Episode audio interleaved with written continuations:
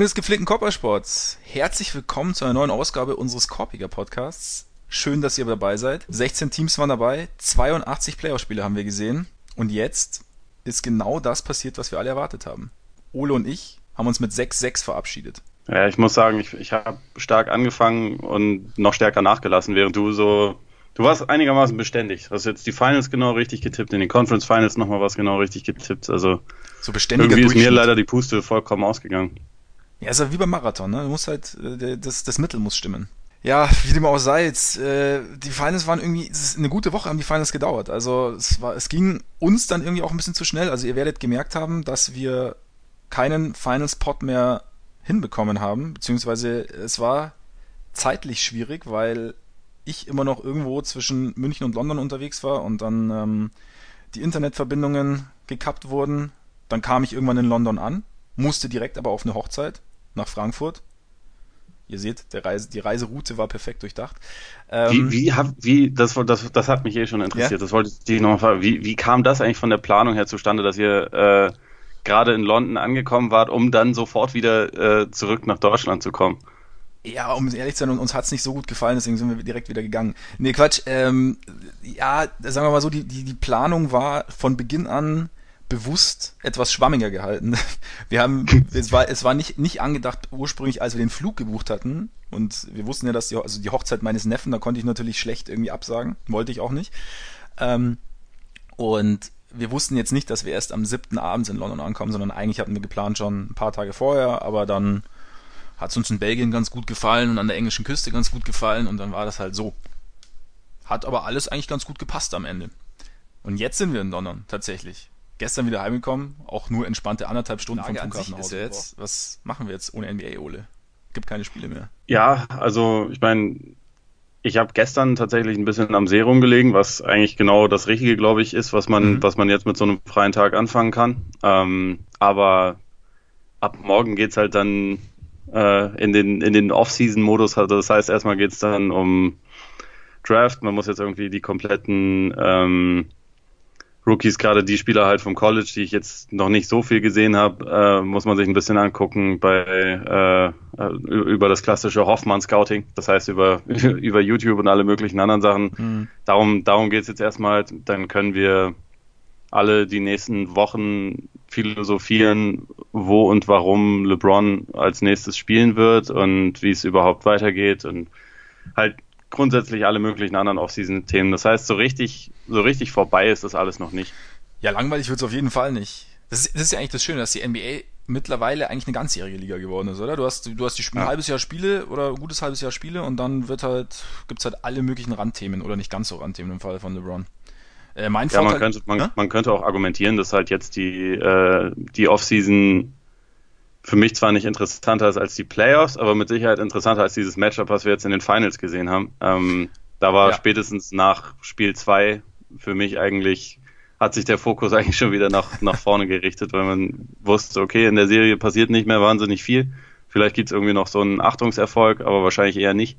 Ja. Ähm, und, und man hat sich eigentlich sofort mit dem Thema befasst, wie geht's jetzt weiter, was, was passiert als nächstes. Das ist ja irgendwie, ich finde gerade bei der NBA schon ein sehr ein sehr ähm, bestimmendes Thema, also mehr auch als in anderen Sportarten. So, was sind die, also was sich, was sich ähm, auf dem Markt tun wird und so. Ja, definitiv. Also das kennt man eigentlich aus wenigen Sportarten, finde ich, so, so extrem wie bei der NBA auch. Gut, ich meine, die Finals waren natürlich einfach ein Spezialfall, dass da so schnell das sportliche Interesse nachgelassen hat. Aber ich freue mich jetzt schon auch auf die Offseason. Ich bin jetzt auch gerade ein bisschen froh, weil ich mich jetzt äh, der Wohnungssuche widmen kann. Und, ähm, ist ja auch ein Punkt, weil momentan wohnen wir noch bei Freunden in einem kleinen Zimmer. Und solltet ihr übrigens später Kindergeräusche hören, das ist die kleine Tochter. Ähm, was könnt ihr denn jetzt erwarten von diesem wunderschönen Podcast heute? Wir werden die Saison abschließen, natürlich. Gehört sich so. Kleines Playoff und feines Fazit ziehen. Und dann schauen wir, wie sich's gehört für die NBA schon mal nach vorne. Wir stellen zum Beispiel die Frage, ob die NBA, die, äh, ob die Warriors die NBA ruiniert haben wie es mit ihrer Dominanz weitergehen kann. Wir schauen uns LeBron an, wir schauen uns die Free Agency an und wir erzählen euch, wie es bei uns weitergeht. Das ist, glaube ich, das größte Thema der ganzen Geschichte, oder? Wahrscheinlich. Schon. Ja, kommen wir zum Sportlichen, würde ich sagen. Im Endeffekt ist doch genau das passiert, was wir alle erwartet haben. Die Warriors sind Champion. Auch relativ deutlich in den Finals. Was, also, ja, du hast schon gesagt, irgendwie nach Spiel 2 war, war das Ganze so ein bisschen durch. Spiel 1 war noch sehr, sehr aufregend. Also es gab auch ich fand, es gab schon auch in den, im ein oder anderen Spiel ein paar Szenen, die, wenn sie in eine andere Richtung gegangen hätten, vielleicht tatsächlich auch den, den Cavs einen Sieg oder zwei oder drei hätten schenken können. Hätte alles perfekt laufen müssen natürlich für die Cavs, aber was, trotzdem ist es irgendwie, gefühlt sind die Finals so ein bisschen nebenher gelaufen. Was ist denn bei dir aber trotzdem hängen geblieben von dieser ganzen Geschichte? Bei mir wird auf jeden Fall dieses erste Spiel halt einerseits mit dieser Leistung von, von LeBron, dann mit diesem sehr kuriosen Ende der, der äh, regulären Spielzeit und dann, äh, also das wird auf jeden Fall in Erinnerung bleiben und dann halt wie, wie deutlich die Overtime dann verlaufen ist, mhm. weil es letztendlich ähm, im Prinzip war das so ein bisschen die Vorschau auf den Rest der Serie und im Prinzip, also war das auch ungefähr das, was ich vor der Serie erwartet hatte, dass äh, die Cavs einfach, sobald die Warriors einmal ein bisschen ins Laufen kommen, eigentlich keine richtige Antwort darauf haben. Ja. Ähm, dann, also natürlich dieses äh, Video von LeBron auf der Bank. Ich glaube, da, daran werde ich mich äh, auch noch eine Weile erinnern, weil das irgendwie, also wenn, wenn er jetzt abhaut, wovon ich ja eigentlich ausgehe, dann, dann symbolisiert das so für mich so ein bisschen das, ähm, das Ende seiner Cavs-Zeit einfach. Mhm. Äh, also diese, diese Enttäuschung, die ihm da ins Gesicht geschrieben äh, war, dieses wie JR daneben sitzt und äh, glaube ich immer noch dachte, dass sie das Spiel gewonnen haben. Hat sich gefragt, was überhaupt los ist. ja, warum der, warum der eigentlich so sauer ist. Ja. Also die, diese ganze Szene, das war halt irgendwie sinnbildlich und ich meine. Es sah fast ein bisschen aus, als hätte LeBron, als, als hätte, er, hätte er mit den Tränen gekämpft irgendwie. Also ich glaube, er wusste. Hat er, also, hat er, glaube ich. Ich ja. glaube, ich, also kurz sah es für mich auch so aus, als wären tatsächlich Tränen gekommen. Ich bin mir nicht ganz sicher. Aber es sah für mich auf jeden Fall ein bisschen so aus und also verstehen kann ich es auch. Ähm, mhm. Ja, was ansonsten hängen bleiben wird, also da ist dann einerseits so die, die 9 Dreier, die Curry in Spiel 2 getroffen hat, ähm, der Wurf, den Durant in Spiel 3 dann getroffen hat, wobei das ich schätze mal, in den, innerhalb der nächsten Jahre, wenn man irgendwie auf diese Warriors-Ära zurückblickt, dann wird das einfach nur verschmelzen, weil er letztes Jahr in Spiel 3 exakt den gleichen Wurf geworfen hat, ja. nur über wen anders. Da war es über LeBron, diesmal war es über JR. Über JR. Ja. Nachdem mal wieder ein Switch viel zu leicht, also was, worüber du dich letzte Woche beschwert hast, ja. dass mal wieder ein äh, Switch äh, viel zu ähm, bereitwillig hergegeben wurde mhm. und damit ein beschissenes Matchup hergegeben wurde. Bei ähm, ihm ist das Problem der Cavs, gell? dass sie zwischen switchen und trappen und äh, dann nicht so gut. Sie, sie haben sich nicht so gut zurechtgefunden irgendwie in dieser Kombination. Ich finde, man, man hat das total gemerkt, dass sie ja die ganze Saison über Defense nicht ernst genommen haben, ja. kein, ähm, keine richtigen Abläufe irgendwie kreiert haben, dazu natürlich auch zwischenzeitlich neue Spieler reinbekommen haben, immer wieder viele Lineups geändert haben und auch Verletzungen hatten und so. Also man hat einfach gemerkt, dass sie keine Kontinu äh, Kontinuität hatten und also gerade jetzt in dieser Serie, da es wirkte für mich ein bisschen so, als hätten die Cavs in der Serie zuvor halt gesehen, was die Rockets richtig gemacht haben. Ja. Gegen die Warriors defensiv und oh, das können wir auch mal probieren. und ähm, die, die Rockets hatten das aber die ganze Saison über trainiert und hatten exakt, also sich auf dieses, dieses Matchup mit den Warriors vorbereitet, weil ja. sie dachten, okay, vielleicht, vielleicht ist das der Weg, wie wir sie aus ihrem Spiel rausbringen können. Und das hat ja eine Zeit lang auch wirklich sehr gut funktioniert. Und die Cavs, es wirkte halt echt so, als hätten die, oh, Mensch, Vielleicht ist das ja was für uns. Und ja. dann haben sie versucht, ihr Schema dahingehend anzupassen und haben aber dann teilweise die Orientierung komplett verloren. Also wie du schon sagtest, so, sie wussten dann teilweise nicht, wo sie trappen, wo sie, wo sie vielleicht auch ein Double Team schicken, wo sie switchen und haben, also es gab ja Sequenzen, wo es gut funktioniert hat, das, das muss man ja auch sagen, aber mhm. es gab halt auch echt genug, wo, wo sie dann einfach völlig die, also völlig konfus waren. Also in Spiel 4 war das ähm, im, ich glaube im zweiten Viertel war so eine Szene, die das für mich total ähm, deutlich gezeigt hat. Also da war halt, Durant hatte den Ball, hat einen Block gestellt bekommen von Nick Young, der dann, äh, der dann so auf den Flügel gelaufen ist. Mhm. Beide Cavs-Verteidiger sind an Durant dran geblieben. Niemand ist auf die Idee gekommen, Nick Young aufzunehmen, der, also auch wenn er Nick Young ist, ja trotzdem ein sehr guter Dreierschütze ist. Ja. Und der, der war dann, also der hatte vier, fünf Meter Platz in alle Richtungen, also bis zum nächsten Verteidiger. Ja. Da hat man, also ja, da hat man halt einfach gesehen, dass die diese, diese Disziplin, die da halt irgendwie nötig ist, einfach überhaupt gar nicht hatten, defensiv und keine, keine Eingespieltheit und also. Das ist, glaube ich, auch so ein Punkt. Also, weil ich meine, gerade diese, diese Switcherei erfordert ja A, wahnsinnig viel Kommunikation und Disziplin, wie du sagst, und B, aber halt auch Automatismen, die die Rockets natürlich hatten und die die Cavs genau. gar nicht haben konnten. Und dann kann das System, klar, dann funktioniert es über, über gewisse Strecken, aber irgendwann muss ja nur einer kurz mal unaufmerksam sein und dann bricht's halt in sich zusammen. Und wenn du dann keine Automatismen hast, dann findest du dich auch nicht wieder zurecht und dann steht halt äh, Nick Young zum Beispiel frei. Also da, das war ich schon auch, war, war offensichtlich, zumal ich es auch irgendwie, ich meine, dieses Trappen von Curry haben, haben die Cavs ja eigentlich ganz gut gemacht. Die letzten Jahre. Hat ja eigentlich ganz gut funktioniert immer in den, in den, in den Finals dann, aber ja, diesmal haben sie es dann irgendwie, ja, wussten sie, konnten sie ihr eigenes Mittel nicht mehr so richtig anwenden. Hatte ich dann so den Eindruck. Weil ja, weil, also schon auch viel neues Personal und ja. Und auch, dass die, dass die Warriors einfach auch ein bisschen besser darauf vorbereitet waren, mhm. hätte ich jetzt auch mal behauptet. Ja. Also ähm, Curry hat in den meisten Spielen, also abgesehen von Spiel 3, in dem er absolut erbärmlich gespielt hat, mhm. hat er ansonsten ja wirklich eine gute Balance gefunden aus, wann, wann mache ich das Spiel schnell und gebe den Ball halt schnell wieder ab, wann, wann suche ich meinen Wurf, wann mache ich diese das war, dafür haben wir immer noch keinen vernünftigen Namen übrigens. Äh, diese also Aktion, also, wo er, wo er in die Ecke rennt, dem Big Man den, den Ball gibt und sofort wiederbekommt und dann halt äh, frei ist. So, die, diesen Move haben wir immer wieder gesehen und darauf ja. hatten ja auch die Cavs keine Antwort. Und ähm, ja, ich finde, die Warriors haben das in dieser Serie erstmals tatsächlich fast in dieser in diesen zwei Jahren richtig gut über mehrere Spiele hinbekommen, dass Durant und Curry sich gegenseitig so genutzt haben. Also mhm. dass sie besser ähm, die Stärken und den Platz, den der andere jeweils ihnen verschaffen kann, ähm, dass sie das einfach besser eingesetzt haben. Ja. Also ich glaube, dass, dass beide zusammen auf so einem hohen Niveau gespielt haben, das war jetzt, also ich meine, letztes Jahr waren auch schon beide gut, aber da war noch Durant deutlich besser. Diesmal war es, finde ich, ziemlich nah beieinander. Ja. Und im Prinzip war das relativ ideal, wie sie es gemacht haben. Ja, dann bist du natürlich auch extrem schwer zu schlagen, egal wer da auf der anderen Seite steht. Wenn zwei ja. der besten wahrscheinlich zwei der fünf besten Offensivspieler der Liga, wenn die auf allerhöchstem Niveau zusammenspielen und sich auch noch ergänzen, dann kannst du eigentlich relativ wenig machen als Gegner. Zumindest als Vor allem als, Gegner. als defensiv schlechter Gegner, ja. der vorne lange nicht mehr so explosiv ist, wie er es letztes Jahr noch war, ja. als da noch so Kyrie Irving rumlief. Also man hat es in dieser Serie schon einfach extrem gemerkt. Also ich meine, selbst mit ihm hätten sie die Serie wahrscheinlich nicht gewonnen. Ja. Aber es, also es hat einfach ein Zweiter gefehlt, der beständig seinen Wurf irgendwie gefunden hat und der auch nicht so wirkte, als hätte er ein bisschen Schiss auf dem, auf dem Platz zu stehen. Also das wird mir bei, das wird mir schon auch ein bisschen in Erinnerung bleiben, wie halt jemand wie George Hill, der ja schon wirklich viel Playoff-Erfahrung hatte, mhm.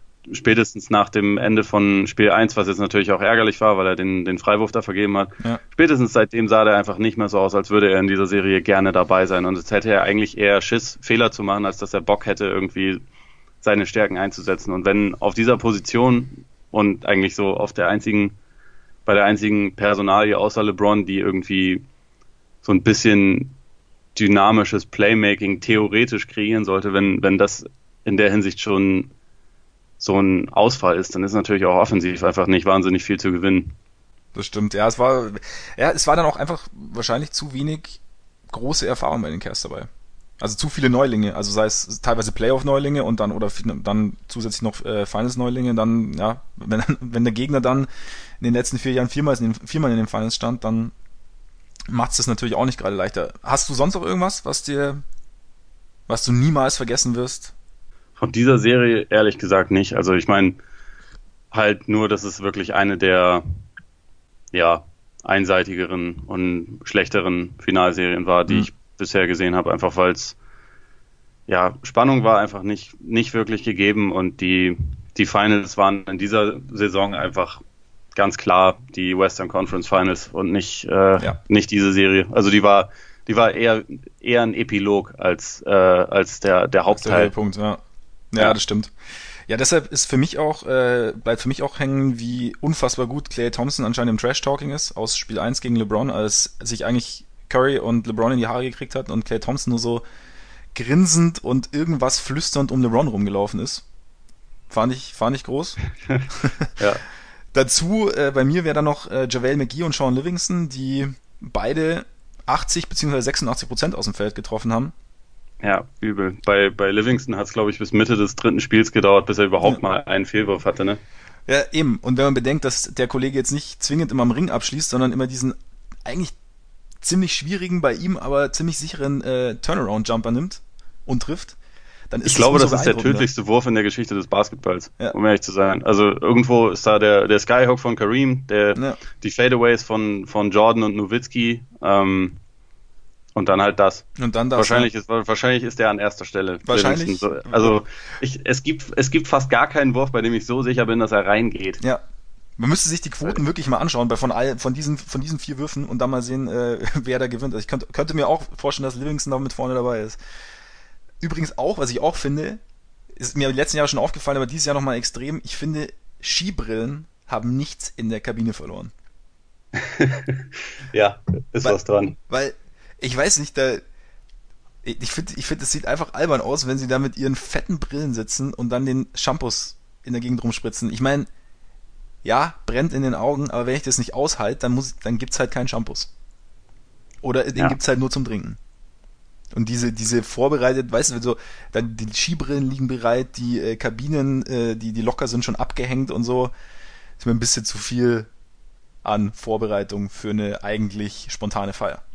Ja, also spontan ist also mir fällt da als Beispiel ein, war, war das äh, Pokalfinale oder war das, war das als, als Bayern irgendwie letztes Mal die Meisterschaft gewonnen hatte? Also in der, in der Bundesliga, wo sie dann an einem Weißbierglas irgendwie eine GoPro montiert hatten oder so, da wird man da irgendwelche das, verrückten Aufnahmen. Das war, Nein, das ist halt alles, alles. Das war der Tiefpunkt jeglicher Meisterschaftszelebrierungen ever diese GoPros. Ja, das, das ist halt richtig albern, aber ja. also, ich meine, ja, keine Ahnung, das letztendlich sollen sie machen, wie sie wollen. Ich, ich ja. bräuchte es jetzt auch nicht. Ich, ich würde auch nicht mit, mit Champagner feiern, sondern halt mit Bier, aber ja. da sind halt also jedem das seine. Genau, ja gut, die feinen Herrschaften. Wir wissen ja nicht, wie es ist, wenn man so fein Ich, ich finde Draymond sehr sympathisch, der einfach dann sich, sich Cheetos die ganze Zeit aus, aus, der, ähm, aus der Packung gefressen hat. ja, endlich mal. Die ganze Saison durfte er wahrscheinlich nicht und dann. Ja, da, da gab es ja dieses geile Bild, wo sie zu dritt aus dem Flugzeug aussteigen, dann wieder in der Bay Area, wo äh, Steph die äh, Larry O'Brien Trophy hat, Durant den Finals MVP und Draymond ist so direkt dahinter und frisst so Cheetos aus der, aus der Tüte. Das, das, das ist sympathisch. Und er war wahrscheinlich glücklicher als die anderen beiden in dem Moment. Das glaube ich auch. Ja. Finals können wir eigentlich damit abhaken, finde ich. War ja wirklich, also wie du auch sagst, nicht so, nicht so wahnsinnig aufregend. Dafür die Playoffs fand ich aber umso cooler. Ich finde schon, dass, dass es ziemlich viele interessante Geschichten gab. Also, was mir sehr, sehr getaugt hat, waren diese mitunter sehr, sehr lauten Hallen in den ersten Runden. Also Utah fand ich ziemlich beeindruckend, ähm, Philly fand ich beeindruckend. Also gerade so, so Teams, die halt längere Durststrecken hinter sich haben oder auch, also finde ich auch Small Market Teams einfach, wo, die, wo du siehst, okay, dieses, dieses Team äh, bedeutet der Stadt wirklich was. Und das, das hat mir extrem viel Spaß gemacht. Dazu auch die Jazz generell haben mir echt viel Spaß gemacht, gerade in Runde 1 gegen die, mhm. gegen die äh, Thunder. Und in Bezug darauf auch die, ja, dass es kollektiv doch wieder wichtiger wird, finde ich. Also sieht man bei den Jazz zum Beispiel oder auch bei den Celtics, die ja jetzt auch nicht diesen, die zwar extrem viel Talent haben, aber halt auch über ihre ihr kollektives Können irgendwie gekommen sind. Also das fand ich war in den Playoffs, ähm, gerade wenn du, wenn du anschaust, zum Beispiel jetzt, wenn Beispiel Celtics mit den Bucks, die eigentlich theoretisch vielleicht mehr Talent gehabt hätten, oder die, die, die Sixers, die auch mehr Talent gehabt hätten, oder mehr Talent in der Spitze gehabt hätten, und dann kommt aber ein Team, das einfach zusammen wahnsinnig harmonisch ist und dass du da einfach, dass du mit Verstand viel aufbauen kannst, finde ich, haben die Playoffs gezeigt. Und das finde ich hat irgendwie Spaß gemacht. Und also daran anknüpfen würde ich sagen, ich finde die, die Playoffs insgesamt haben mir eigentlich auch gut gefallen. Ich fand die, die erste Runde richtig gut und die mhm. dritte Runde war, da war zwar jetzt, waren zwar viele Blowouts dabei, aber also ich meine, zweimal sieben Spiele, was willst du mehr? Ja. Ich finde, das, das wird ja jetzt gerne im Nachhinein dann so dargestellt, als hätte man eh alles schon genau gewusst, wie es laufen würde und ähm, als ja, als, als hätte man die Spiele eigentlich gar nicht austragen müssen. Mhm. Und ich meine, am Ende, wenn, wenn am Ende der Saison dann halt so ein 4-0 Warriors über Cavaliers steht, dann okay, dann kann ich das schon verstehen, woher das kommt, aber der Weg dahin war ja ein ganz anderer, genau. also meiner Meinung nach war ein anderer, als ich als ich es erwartet hätte, war auf beid, in, in beiden Conferences ja wesentlich steiniger. Also es gab, die Cavs mussten zweimal in ein siebtes Spiel, die Warriors auch, was niemand erwartet hat. Ich, ja. ich finde, in den Playoffs insgesamt gab es eigentlich mehr Spannung, als ich vorher erwartet hatte. Deswegen, das, das bleibt mir eigentlich total positiv hängen. wenn wir schon bei den positiven Aspekten sind, wer ist denn für dich so der, oder einer, oder wer sind so die herausragenden Persönlichkeiten, Teams oder was auch immer der Playoffs? Ähm, ich hätte auf jeden Fall die, die Rockets und damit, äh, also vor allem Daryl Morey gesagt, weil mhm. er in einer Zeit, wo letztes Jahr schon, also ganz, ganz viele Leute eigentlich gesagt hätten, jetzt wäre die Zeit abzuwarten und den Schwanz einzuziehen, weil äh, man müsste ja jetzt sowieso erstmal abwarten, bis die Warriors mit ihrer Mega-Dominanz durch sind, weil mhm. so lange hat, hat, hat vorher eh sonst kein anderes Team irgendwie eine Chance und Murray hat die ganze Zeit gesagt, nö, das sehe ich nicht. Wir müssen äh, versuchen, da beizukommen. Vielleicht gibt's ein, vielleicht gibt's ein Mittel. Wir versuchen das jetzt auf jeden Fall und hat halt Geld investiert, hat diesen Deal für Chris Paul gemacht, den, wo viele Leute gedacht haben, vielleicht funktioniert das aber überhaupt nicht mit Harden. Ähm, hat gut funktioniert. Und ist, ist halt all in gegangen, genau. Und es hat eigentlich ja wirklich gut funktioniert. Sie waren sehr nah dran. Ähm, sie hatten ein siebtes Spiel zu Hause gegen die Warriors.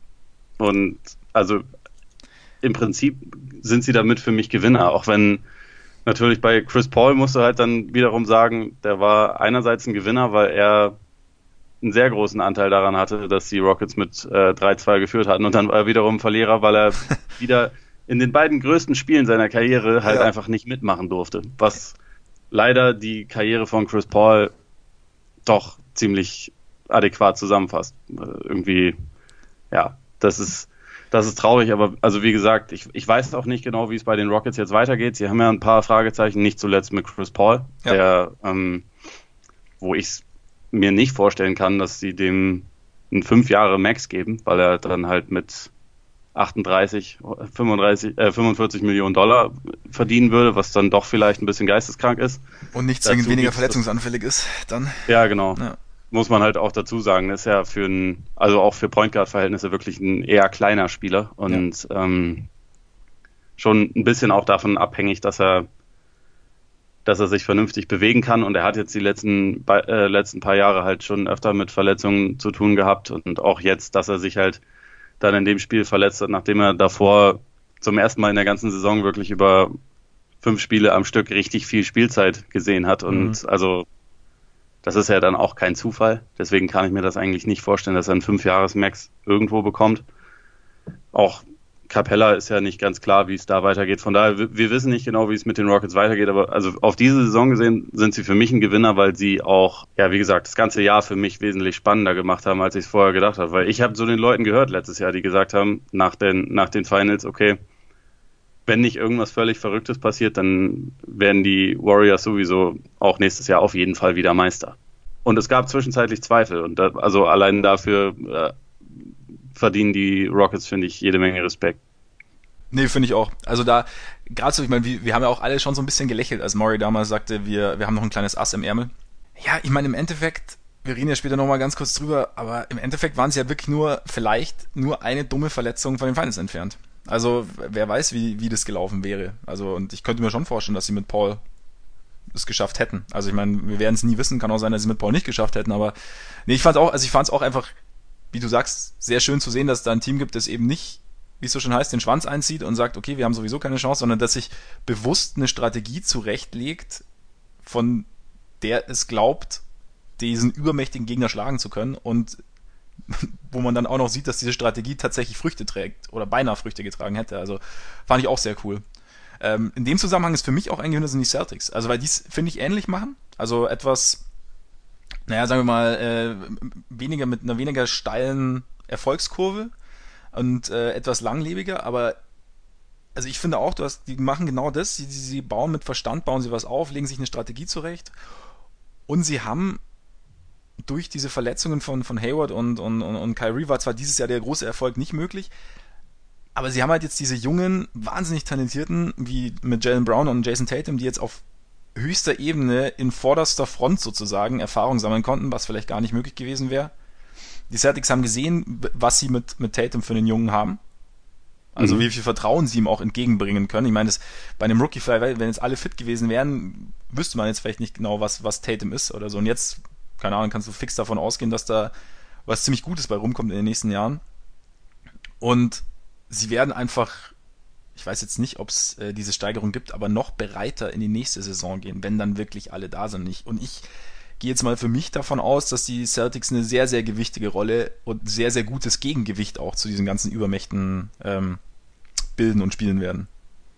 Ja, das glaube ich auch. Also vor allem, weil es halt auch auf äh, irgendwie, es ist halt nachhaltiger als das, was äh, in Houston jetzt ja. passiert ist. Also denke ich zumindest einfach, weil, wie gesagt, es sind diese ganzen jungen Spieler, es sind immer noch diverse Leute auf Rookie-Verträgen. Und also natürlich wird es irgendwann mal problematisch sein, die alle zu halten und zu bezahlen. Da haben wir jetzt, das wird jetzt in diesem Sommer auch schon so sein mit, ähm, mit Smart und Rosier, dass ja. da eine, wahrscheinlich eine Entscheidung getroffen werden muss, wie es da genau weitergeht. Und also es ist unmöglich, alles immer genau dann so beizubehalten. Aber ja, sie haben halt jetzt einfach einen, einen, Kern, um den man halt super aufbauen kann. Und mhm. also auch wenn Danny Ainge immer bereit ist, äh, zur Not auch seine Großmutter zu traden, wenn es das Team halt besser macht. Ähm, er hat halt einfach unglaublich viel, womit er jetzt arbeiten kann. Und also die Celtics waren ja diese Saison auch einfach schon viel besser, als sie es selbst erwartet hatten, genau. muss man ja auch dazu sagen. Ja. Also, dass sie in siebtes Spiel der Eastern Conference Finals kommen würden, hat ja auch niemand erwartet.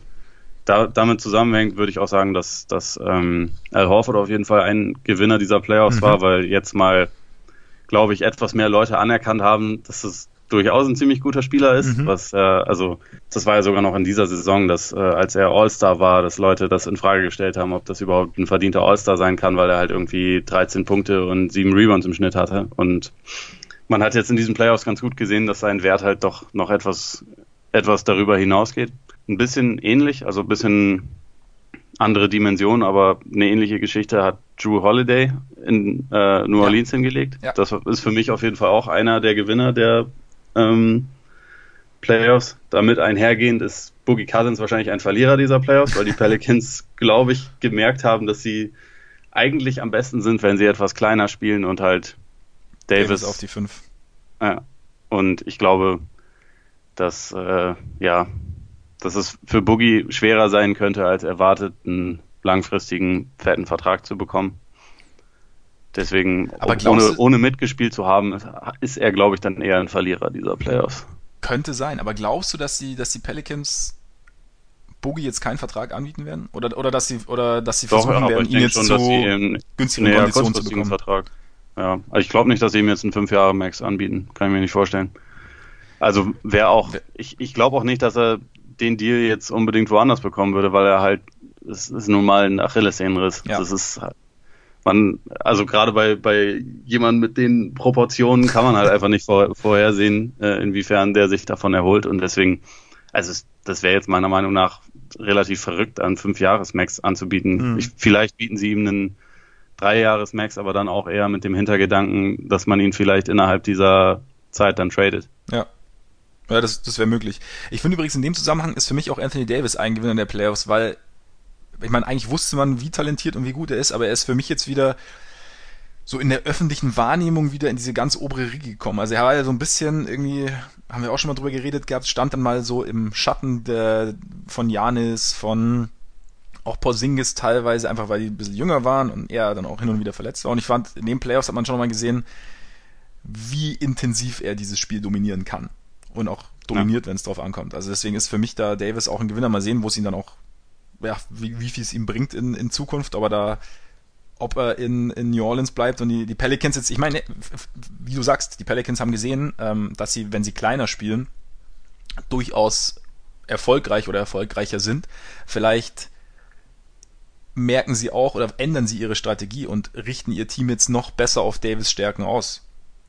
So ja, in, in, also im mein, Rahmen ihrer Möglichkeiten deswegen kann ich mir auch vorstellen, dass sie diese, also zumindest einen etwas kürzeren Vertrag mit, mit Cousins machen werden, ja. weil sie, sie haben ja kein, kein Geld. Ja, aber eben. sie dürften, also für den eigenen Free Agent dürfen sie es ja investieren und die dann halt traden für, keine Ahnung, noch zwei, drei Leute auf dem Flü Flügel, die genau. New Orleans ja eigentlich ziemlich gut gebrauchen könnte. Ja. Von daher, wenn sie, wenn sie die richtigen Schlüsse ziehen, könnten, wären für mich die, die, oder wäre Davis für mich ein Gewinner, weil er dann einfach in einem anderen Team spielt also in einem besser zu ihm passenden Team. In dem Zusammenhang könnte für mich übrigens auch Milwaukee ein Gewinner werden, weil, klingt jetzt ein bisschen komisch nach einem Erstrunden aus, aber weil da einfach so viel Potenzial an unterschiedlichen Ecken vorhanden ist, finde ich. Und jetzt ist man eigentlich, man war ja schon vor der Saison davon ausgegangen, dass es eigentlich weitergehen müsste und es sah auch am Anfang der Saison relativ gut aus. Nur hat man es dann irgendwie nicht auf die Straße bekommen. Und vielleicht, dass, dass, wenn, auch in dem Zusammenhang, wenn die, wenn die Bugs die richtigen Schlüsse ziehen und sagen, okay, also ich finde, Mike Budenholzer als, als neuen Coach zu verpflichten, ist Schritt Nummer eins, dann sind sie trotz Niederlage für mich, könnten sie für mich auch auf lange Sicht ein Gewinner sein. Weil sie einfach diese Erfahrungen dann für sich gewonnen haben und daraus die richtigen Schlüsse gezogen haben. Siehst du es ähnlich? Ja. Oder? Doch, kann ich mir absolut vorstellen. Ein Gewinner wäre für mich auch Chris Middleton, weil mhm. der ja auch häufig unter dem Radar fliegt und ja. in der Serie gegen Boston in mehreren Spielen eigentlich der Spieler war, vor dem man fast am meisten Schiss hatte. Also man weiß natürlich, was, was Janis bringt und äh, was für ein Skillpaket der hat, aber Middleton ist halt auch einfach wirklich ein richtig, richtig guter Sidekick und kann auch ja. mal phasenweise ein Spiel wirklich dominieren. Und ich glaube nicht, dass das jetzt irgendwie so der, ähm, dass das irgendwie so jeder, der die NBA so ein bisschen rudimentär verfolgt, dass er das auf dem Zettel hatte. Also was für ein guter Spieler das ist. Ja, ähm, war nicht im Rampenlicht, das stimmt. Genau. Wenn wir ansonsten noch bei den Bucks ein Verlierer ist für mich auf jeden Fall Eric Bledsoe, der Drew äh, Bledsoe bitte. Drew Bledsoe, ähm, der sich doch in dem Duell mit Terry Rozier, dessen Namen er nicht kannte, ziemlich schlecht angestellt hat über weite Strecken. Ja. Dann, ja, also wir, wir, müssen ja nicht, nicht äh, eine, eine vollständige Liste kriegen wir jetzt wahrscheinlich nicht zusammen. Ein äh, zwischenzeitlicher Verlierer war mit Sicherheit noch Rodney Hood, der jetzt ähm, Restricted Free Agent wird, mhm. Teil, also wirklich über weite Strecken aus der Rotation geflogen ist. Er hat ja. dann jetzt am Ende der Finals, äh, also vor allem in Spiel 3, nochmal gezeigt, dass er eigentlich durchaus so ein paar Fähigkeiten hat und dass mhm. die Cavs ihn eigentlich auch gut hätten brauchen können. ja. Wenn da nicht irgendwie, also wenn da nicht halt einiges vorgefallen äh, wäre, so wie dass er sich halt in einem Spiel gegen Indiana geweigert, nee, gegen Toronto geweigert hat, von der Bank zu kommen.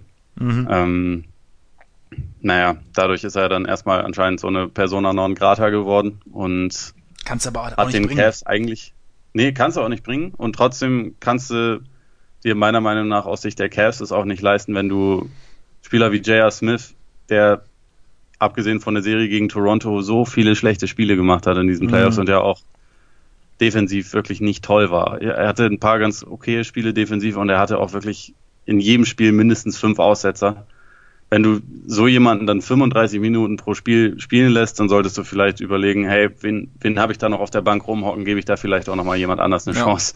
Selbst wenn man die Person nicht leiden kann, weil es ging ja für die Cavs dann schon auch darum, irgendwie das Maximum aus dieser Postseason rauszuholen.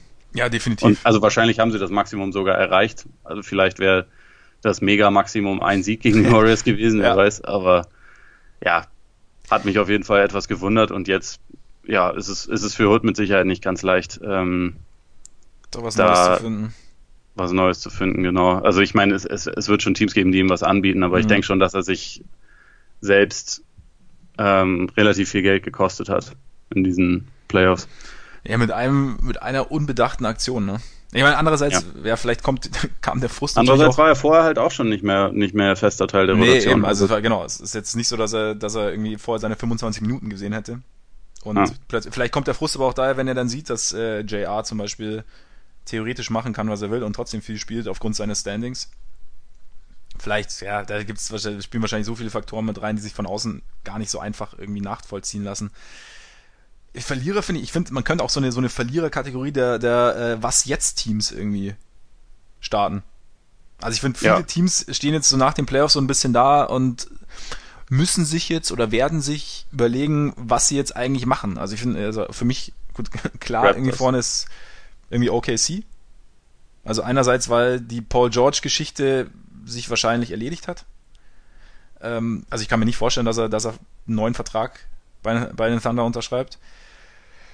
Und dann muss man sich natürlich überlegen, ob dieses Konzept, wie es halt jetzt seit Durants Abgang gespielt wird und ja eigentlich in Teilen auch schon vorher, ob das noch ja, fruchtet, zeitgemäß ist mit ähm, alles konzentriert sich jetzt auf Russ und ähm, dann hast du natürlich noch äh, Mello, der seine Player-Option höchstwahrscheinlich ziehen wird für seine gut 20 Millionen Dollar. Fast 30. Oder fast 30 Millionen Dollar, genau. Die wird er auf jeden Fall ziehen. Das also, wir sollten Mello dafür definitiv nicht verteufeln, weil ganz ehrlich, es muss ja auch immer noch ein Arschloch gegeben haben, das ihm den Vertrag angeboten hat. Und genau. zwar Phil Jackson. Und zwar Phil Jackson, ja Nein, also natürlich, so die, die Option muss er ziehen und man braucht ihn dafür nicht verteufeln. Wenn jemand blöd genug war, ihm die Option zu geben, ja. dann muss er sie ziehen. Das wussten die Thunder auch vorher, dass dieses, also dass das ziemlich wahrscheinlich ist, dass er sie ziehen ja. wird. Von daher, ähm, nö, das, das, also ich meine, ich frage mich dann, ob es vielleicht ein Buyout geben wird, ähm, ob man sich da einig wird. Andererseits ist OKC ja auch als Franchise bekannt, was die nicht unbedingt, wenn es irgendwie vermeidbar ist, gerne viel Geld ausgibt. Deswegen. Ähm, James Harden winkt gerade aus Houston. zum Beispiel. Deswegen bin ich mir da nicht so sicher, aber also der erste Schritt wird auf jeden Fall sein, dass Mello diese Option zieht. Mhm. Und ähm, ja, OKC hat halt diese durch diesen Mega-Max-Vertrag, der den Westbrook bekommen hat und dadurch, dass, dass George wahrscheinlich geht, also wie gesagt, da gehe ich auch von aus, ja kann man schon davon ausgehen, dass es jetzt erstmal eine Weile Mittelmaß heißen wird. Es sei denn, es gibt irgendeinen Weg daraus, den ich jetzt aktuell nicht sehe, aber. Weil auch ein bisschen meine, die Assets fehlen einfach. Also. Ja, total. Also der nach, oder vielleicht gar nicht nach Ross, sondern grundsätzlich der Spieler, der am ehesten Trade-Wert hatte, weil er halt nicht ganz so viel verdient, wenn auch, auch mehr als genug, ist äh, Steven Adams. Mhm.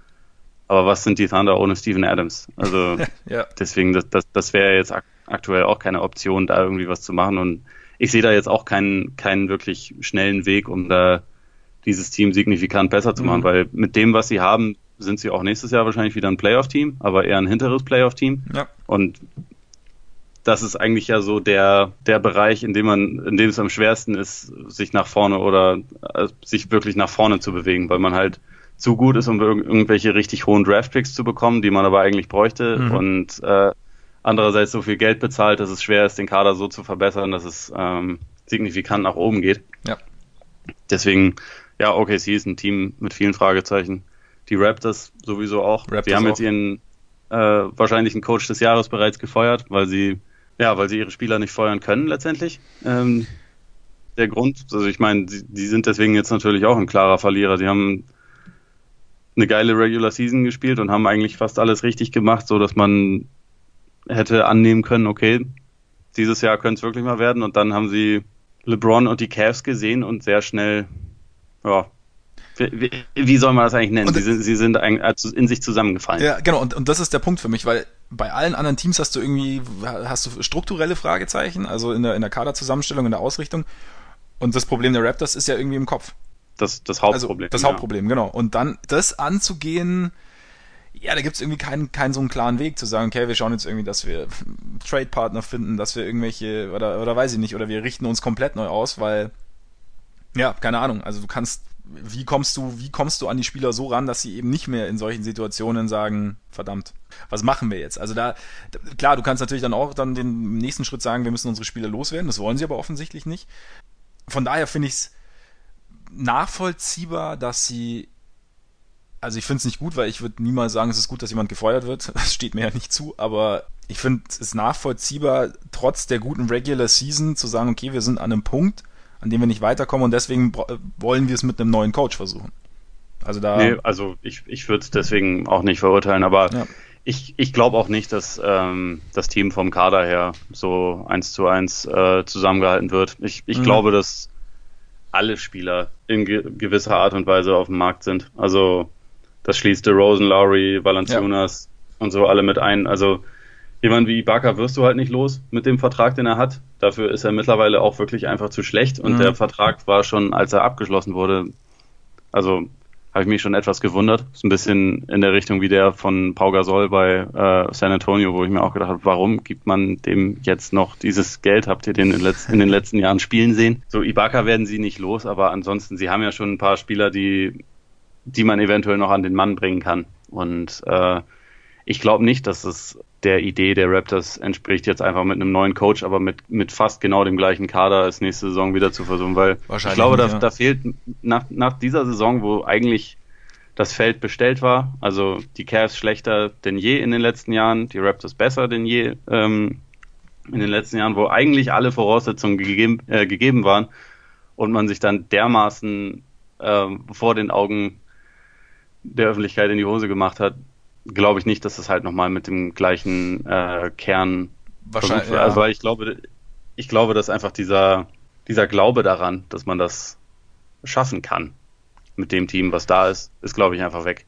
Er war jetzt was vielleicht nochmal da mit der neuen Ausrichtung und jetzt stimmt, jetzt hat es auch mit, trotz neuer Ausrichtung nicht funktioniert und jetzt ist wahrscheinlich wirklich so der Punkt erreicht, an dem man dann sagt, gut, wir müssen viele neue Wege gehen. Portland bin ich auch gespannt, was passiert. Für mich auch ein Verlierer. Also definitiv. Eigentlich, eigentlich irgendwie auch, äh, also für mich die größte Überraschung der ersten Runde, dass es so deutlich war. Klar, man, es gab auch vor der Serie Argumente für die Pelicans, aber so wirklich gerechnet haben wir ja nicht damit alle. Oder ich ja, ich glaube, wir haben alle eigentlich ein interessantes und wahrscheinlich relativ enges Matchup äh, kommen sehen, bei dem aber am Ende die Blazers vermutlich das, das bessere Team sein würden ja. und dann sind sie halt völlig verprügelt worden. Also und auch in fast allen Spielen eigentlich ohne große Chance. Und ja, das, das ist definitiv ein Team, wo, wo man jetzt auch viel nachdenken wird. Wo es aber halt auch wiederum so ist, dass ähm, es viele teure Spieler gibt, also die, die halt einfach viel verdienen. Mhm. Äh, wie, wie Evan Turner, äh, wie Myers Leonard von der Bank und so. so ich meine, sie sind Alan Crabb sind sie ja letzte Saison schon losgeworden, aber also die, die Gehaltsstruktur ist ja immer noch völlig vogelwild in Portland und dann hat man jetzt noch Yusuf Nurkic, der wahrscheinlich auch ganz gerne bezahlt werden möchte. Genau. Behältst der sich du ihn? wahrscheinlich, der sich aber wahrscheinlich auch eher ein bisschen geschadet hat in diesen Playoffs und ja, das ist eine relativ undurchsichtige Situation, definitiv. Genau. Ja, definitiv. Und was machst du mit deinem Backcourt? Ist natürlich auch die Frage. Hältst du ihn zusammen, weil es offensiv sehr, sehr stark ist, oder sagst du doch, Vielleicht brauchen wir einen, der den anderen besser ergänzt als derjenige, der jetzt gerade da ist. Wird interessant auf jeden Fall in Portland. Cavs sind natürlich irgendwie auch ein Verlierer. Und warum? Wegen der Warriors. Wir haben es ja am Anfang schon mal ganz kurz gesagt oder die Frage angesprochen, haben die Warriors die NBA ruiniert? Du hast ja dazu auch einen Kommentar, glaube ich, geschrieben. Mhm. Hast du da, ähm, kannst du noch mal ganz kurz zusammenfassen, irgendwie so deine, deine Pointe der ganzen Sache? Ja, ich, ist ja die große, sorry, ganz kurz nochmal, ist ja die große Diskussion jetzt irgendwie so, ähm, ob die Warriors durch diese Ansammlung an Superstars jetzt einfach, ob, ob, ob die NBA einfach jetzt so langweilig geworden ist und die Warriors an allem schuld sind. Und genau, sorry, das nochmal ganz kurz. Und ja, also was ich eigentlich mit dem Kommentar ausdrücken wollte, ist, äh, sie haben sie nicht ruiniert, noch nicht. Ich glaube, sie würden sie gerne ruinieren und immer so weitermachen, ähm, indem sie, wenn beispielsweise Durant eines Tages sagt, er geht, dass äh, sie dann am nächsten Tag Anthony Davis verpflichten und einfach weiter dominieren mhm. und ähm, sie wirklich Lichtjahre voraus sind, wie, wie der Besitzer Joe Lacob das so gerne ausdrückt mhm. und einfach immer weitermachen. Und das ist meiner Meinung nach nicht der Fall, weil es nicht möglich ist und weil die Liga so einfach nicht funktioniert. Also dafür, es gibt zu viele Mechanismen, die ähm, dem entgegenwirken, als dass ein Team jetzt ein ganzes Jahrzehnt dominieren würde, wie ja. es ähm, wie es die Celtics damals mit Bill Russell getan haben. Ähm, ich meine, du weißt das als Bulls-Fans, äh, als Bulls-Fan, die 90er Bulls waren ja das Team, was ähm, am ehesten an so einen Zeitraum rangekommen ist. Mhm. Und auch die gingen ja am Ende schon ziemlich auf dem, äh, also waren am Ende ja nicht nur nicht nur älter geworden, sondern auch intern zerstritten wie sonst was. Mhm. Ähm, Gerade innerhalb von, also Jordan und Coach versus äh, Management und Besitzer, da wurde teilweise nicht mehr miteinander gesprochen genau. und ähm, das ist ja auch einer der Gründe, warum Jordan aufgehört hat. Also es war ja nicht so, als hätte der nicht irgendwie schon noch Lust gehabt, Basketball zu spielen, ja. aber er wollte halt nicht bei den Bulls bleiben und er wusste auch nicht so recht, wohin sonst. So, das, ähm, es, und es sprechen einfach zu viele Dinge dagegen. Pippen mhm. hat, hatte eine unglaubliche Wut auf die Bulls-Franchise, weil er immer unterbezahlt war, seine komplette Karriere über und ähm, da sich einfach unfassbar viel Bitterkeit aufgeschaut mhm. hat. Und natürlich sieht das jetzt gerade ähm, und jüngeres Beispiel, Shaq Kobe Lakers äh, genau. haben sich auch intern zerfleischt, äh, früher oder später. Leicht. Und also natürlich sieht es jetzt aktuell, wenn man gerade nur diese Finals auf sich wirken lässt, dann sieht das jetzt natürlich so aus, okay, die Warriors werden, werden sowieso niemals geschlagen. Die sind auch noch alle relativ von den von den vier All-Stars. Iggy ist zwar schon ein bisschen älter, aber das mhm. wird dann gerne vergessen, dass er ja auch relativ wichtig ist für das Team. Ähm, Natürlich sieht das jetzt gerade so aus, als könnte, könnte das erstmal einfach immer so weitergehen. Aber der Punkt ist, es sah halt schon bei vielen Teams so, mal so aus. So, als die, als die Lakers 2001 in den, in den gesamten Playoffs ein Spiel verloren haben und alles plattgewalzt haben und mit Shaq und Kobe vielleicht die zwei besten oder zwei der drei besten Spieler der Liga hatten, da dachten auch alle, ähm, okay, das, das kann jetzt vielleicht auch nochmal sechs, sieben Jahre so weitergehen ja. und wer soll die denn eigentlich nochmal schlagen? Und die haben danach noch einen Titel zusammen gewonnen. Ja. Und ähm, bei den Warriors, es wirkt aktuell relativ harmonisch, zumindest der Großteil. Ich finde, dass es mit Durant nicht unbedingt immer harmonisch wirkt, aber selbst wenn, also sagen wir mal, dass die sich jetzt super verstehen, dann ist es ja trotzdem einerseits noch so, dass sie schon in dieser Saison, und das war erst die zweite, die sie zusammen hatten, sich unglaublich, also unglaubliche Probleme damit hatten, sich zu konzentrieren teilweise. Mhm. Also mit also die ganze Saison über extreme Leistungsschwankungen hatten. Und ähm, dann ja auch, also in den Playoffs haben sie sich natürlich deutlich verbessert, aber sie waren ja trotzdem auch am Rand einer Niederlage gegen ähm, die Rockets. Das und wird das dann irgendwie gerne vergessen, ja. dass das halt nur eine Runde her ist. Ja.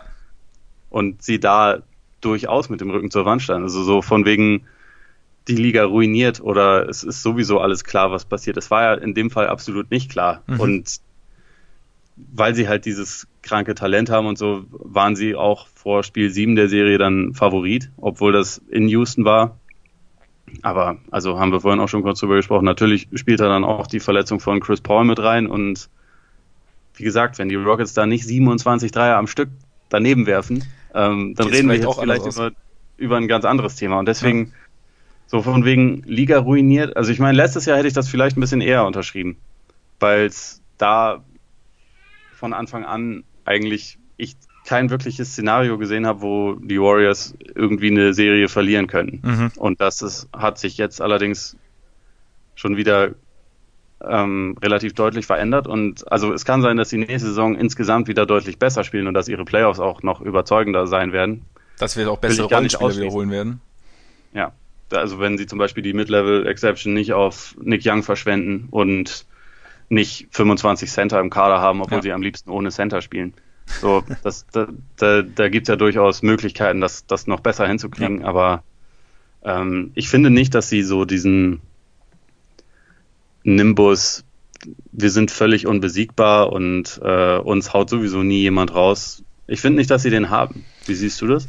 Nee, habe ich eben auch nicht. Also genau das ist, ist für mich auch so ein Punkt. Also gerade so diese Rocket-Serie hat uns ja schon ein Szenario aufgemalt und ich war mir auch nicht nicht sicher, dass sie es packen und ich war mir auch nach Spiel 1 in, der, in den Finals, also ich habe schon gedacht, dass sie es gewinnen. Aber ich habe, es ist immer so, so, so ein Stück Restzweifel, einfach weil man nicht so 100% weiß, wie, welche Warriors man jetzt bekommt. Ob man jetzt die hochkonzentrierten Warriors bekommt oder ob man die bekommt, die es so ein bisschen schleifen lassen. Und ich finde eben auch gerade in dem Zusammenhang, ich finde auch nicht, dass, also es, es mag so, es mag so ein bisschen so rüberkommen, als würden sie die Liga ruinieren, weil sie einfach so dominieren, aber ich finde, sie fordern auch andere Teams und ähm, nach neuen Wegen zu suchen und zu schauen, nach Lösungen zu finden. Und das ist ja irgendwie, das, das, das entwickelt ja diese ganze Sache auch weiter, wenn du dann auf einmal ähm, ein Team hast wie, wie die Rockets zum Beispiel, die sich hinsetzen und sagen, okay, hier ist diese, diese Übermacht und was können wir dagegen tun? Du hast äh, die Celtics, die, die sich ein Team zusammenbauen und ich glaube schon, dass die Celtics äh, zum Beispiel den, den, den Warriors durchaus gefährlich werden können, wenn sich da noch so ein bisschen, wenn sich das alles noch ein bisschen besser findet und alle fit bleiben. Weil sie dann nämlich auch gerade so mit ihren, mit ihren ähm, athletischen Flügeln da eigentlich ein relativ gutes Matchup bieten und auch mit ihren, ihren Switch-Fähigkeiten, die dann auch deutlich besser sind als die der Cavs. Und von daher ähm, sehe ich es auch so, dass die Warriors zwar vom Talent her natürlich ja wahrscheinlich eins der beeindruckendsten Teams sind, die ich so gesehen habe. Oder vielleicht sogar das beeindruckendste, weil einfach die Ansammlung so groß ist. Aber ich sehe es nicht so, dass sie, dass sie auf Jahre hinaus ähm, unschlagbar sind, einfach weil, weil ich das Gefühl habe, dass es schon Teams gibt oder dass es Ansätze gibt, die in die in eine Richtung gehen, dass es, dass es schief gehen kann. Und wie gesagt, ich meine, dieses Jahr wäre es beinahe schief gegangen. Und wer weiß, ob es nicht schief gegangen wäre, wenn es Chris Paul nicht erwischt hätte. Von daher, also ich, ich, ich bin mal gespannt, wie es nächstes Jahr weitergehen wird. Also klar, also wie du sagst, also wenn sie, wenn sie ihre Center gegen gute Flügel eintauschen und wenn ähm, vielleicht auch, auch Curry sich nicht ja, so mit von Verletzung zu Verletzung hangelt durch die Saison und dann auch besseren Rhythmus hat, vielleicht die ganze Zeit, vielleicht wird es dann auch wieder dominanter, das kann natürlich auch sein. Aber ähm, ich denke schon, dass da, dass es durchaus Möglichkeiten gibt, sie irgendwann zu schlagen, trotz des Talents. Und ja, ich meine, dieses, das hast du auch in deinem, in deinem Kommentar geschrieben, dieses Disease of Me oder Disease of More, was, was Pat Riley damals ähm, in den 80ern bei den Lakers gepredigt hat, so dieses Ding, wenn es je mehr Erfolg da ist, desto schwieriger wird es, die, die, die Spieler, also untereinander, im, im Miteinander der, der einzelnen Spieler, und ich meine, irgendwie David West hat ja irgendwie schon nach den Finals auf irgendwas kryptisch, auf irgendwas angespielt, was uns äh, aus den Socken hauen wird, wenn wir es erfahren. Was intern abgelaufen ist, Sean Livingston hat ja auch gesagt, dass äh, Steph, äh, Steve Kerr einen riesen Job gemacht hat, dass da trotz der ganzen Probleme in Anführungszeichen das Ganze zusammenzuhalten. Also wer weiß, ob es da nicht sogar schon losgegangen ist. Also ich will da jetzt nicht spekulieren, aber äh, ist auch irgendwie ein interessanter Punkt. Und da muss man ja, sehen. Ich, also, ich, ich finde vor allem auch, dass sie einfach, also gerade gerade mit diesem Durant-Thema, dass sie halt einfach auch nicht unbedingt einen ähm, immer so richtig zufriedenen äh, Eindruck gemacht haben. Also ja. dafür, dass Durant jetzt in der Zeit, die er da ist, zweimal Meister und zweimal Finals MVP geworden ist, wirkt er ja nicht wie jemand, der jetzt ein ähm, komplett äh, sich wohlfühlt in seiner Haut und total ja. glücklich ist und, und keine Wünsche mehr hat. Also eigentlich ja eher im Gegenteil. Auch jetzt, nachdem er nachdem er auch diesen Titel geholt hat und ja ähm, eigentlich alles gut ist, so gibt er dann ja auch direkt die nächsten Interviews, in dem er eigentlich ja eher ziemlich kleinlich wirkt und, und eher sich wie ein quasi wie ein schlechter Gewinner darstellt, um nochmal so darauf hinzuweisen, ja, und ich habe recht gehabt und hey, wenn man ähm, wenn man voll viele geile Spieler um sich herum hat, ist es viel schwerer, äh, der Beste zu sein, weil man ja irgendwie herausstechen muss und so, wo man sich dann denkt, könntest du nicht einmal auch einfach kurz den Moment genießen und ruhig sein und nicht den, äh, nicht irgendwie irgendwelche Kriege oder, oder Kritikpunkte anzetteln, die vielleicht gerade gar nicht auf dem, auf dem Tisch liegen. Sondern, also könnte er in dem Moment nicht einfach mal sagen, war eine geile Serie, war eine geile Saison, ich bin happy, wir sind, wir sind wieder Meister äh, und ja. nächstes Jahr verprügeln wir euch auch. Ja. Ich meine, selbst Draymond ist da hundertmal sympathischer als Durant als Gewinner. Und ja, das ist, das ist gar nicht mal so einfach. Aber und das ist wahrscheinlich tatsächlich irgendwie so ein, oder könnte ich mir vorstellen, ist ein so ein entscheidendes Ding einfach, dass ähm, Durant, er hat ja auch gesagt, er hat ja dieses Zitat, dass er in dieser Free Agency damals, als er sich für die, für die Warriors entschieden hat, ähm, dass er Wertschätzung haben wollte.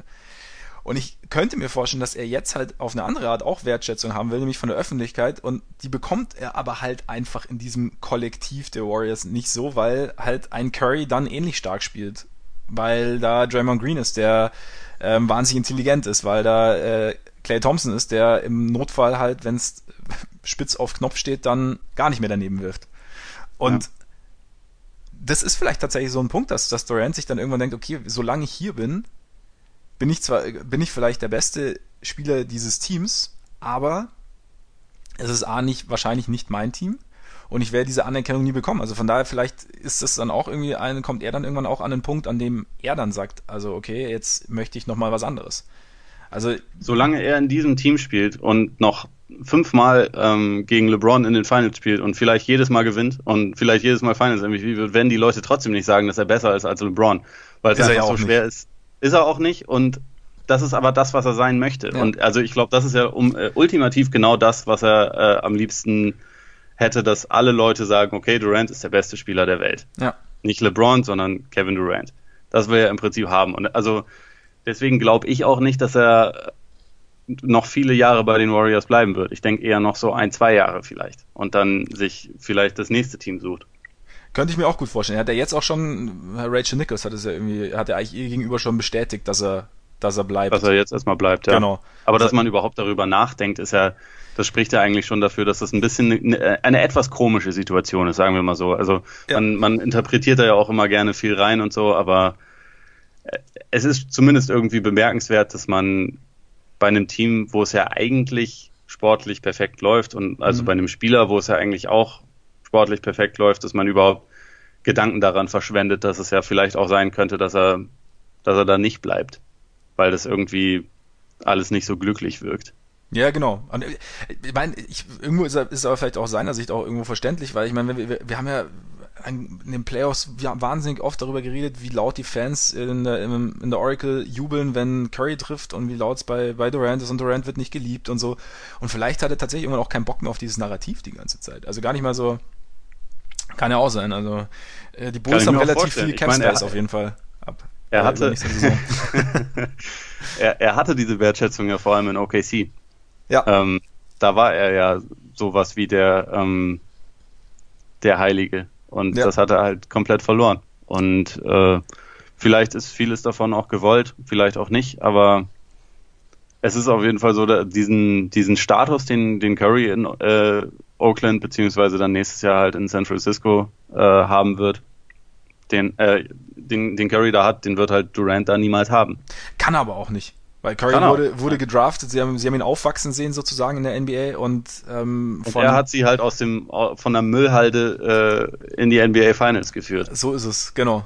Und von daher kann Durant diese, dieses Standing niemals haben, was ja er vielleicht, wo er dann auch sagt, okay, ich habe jetzt meine Meisterschaft und jetzt gehe ich woanders hin, wo ich dieses Standing vielleicht ähnlich bekomme. Also ganz so ist natürlich schwierig. Andersrum, ich meine, genau, das ist wahrscheinlich auch der Punkt. Ich meine, Curry, sehen wir ja, ist, ähm, wirkt relativ glücklich, obwohl er mal wieder nicht Finals MVP geworden ist. Find, also finde ich auch absolut nachvollziehbar, weil ich finde, die Diskussion um Curry geht mir eh ein bisschen auf den Zeiger. Ähm, ob der jetzt wirklich so gut ist, also ähm, verstehe ich irgendwie nicht, weil ich finde schon, dass er so gut ist. Ähm, und äh, ich sehe jetzt nicht so, dass, dass da irgendwie so diese, ähm, dass er da zwingend eine Finals, zwingend eine Finals MVP-Trophäe bräuchte äh, braucht, um, um, um das zu untermauern. Weil er hat, er war nah dran und ich, vielleicht, wenn es Spiel 3 nicht gegeben hätte, hätte er sie auch dieses Jahr bekommen und er ist, da, davon bin ich weiterhin überzeugt, derjenige, der die Warriors zu einem besonderen Team macht, auch trotz Durant. Und deshalb sehe ich es jetzt nicht so, weshalb er da, also weshalb es jetzt ein Problem sein soll. Oder hast du da, siehst du es anders?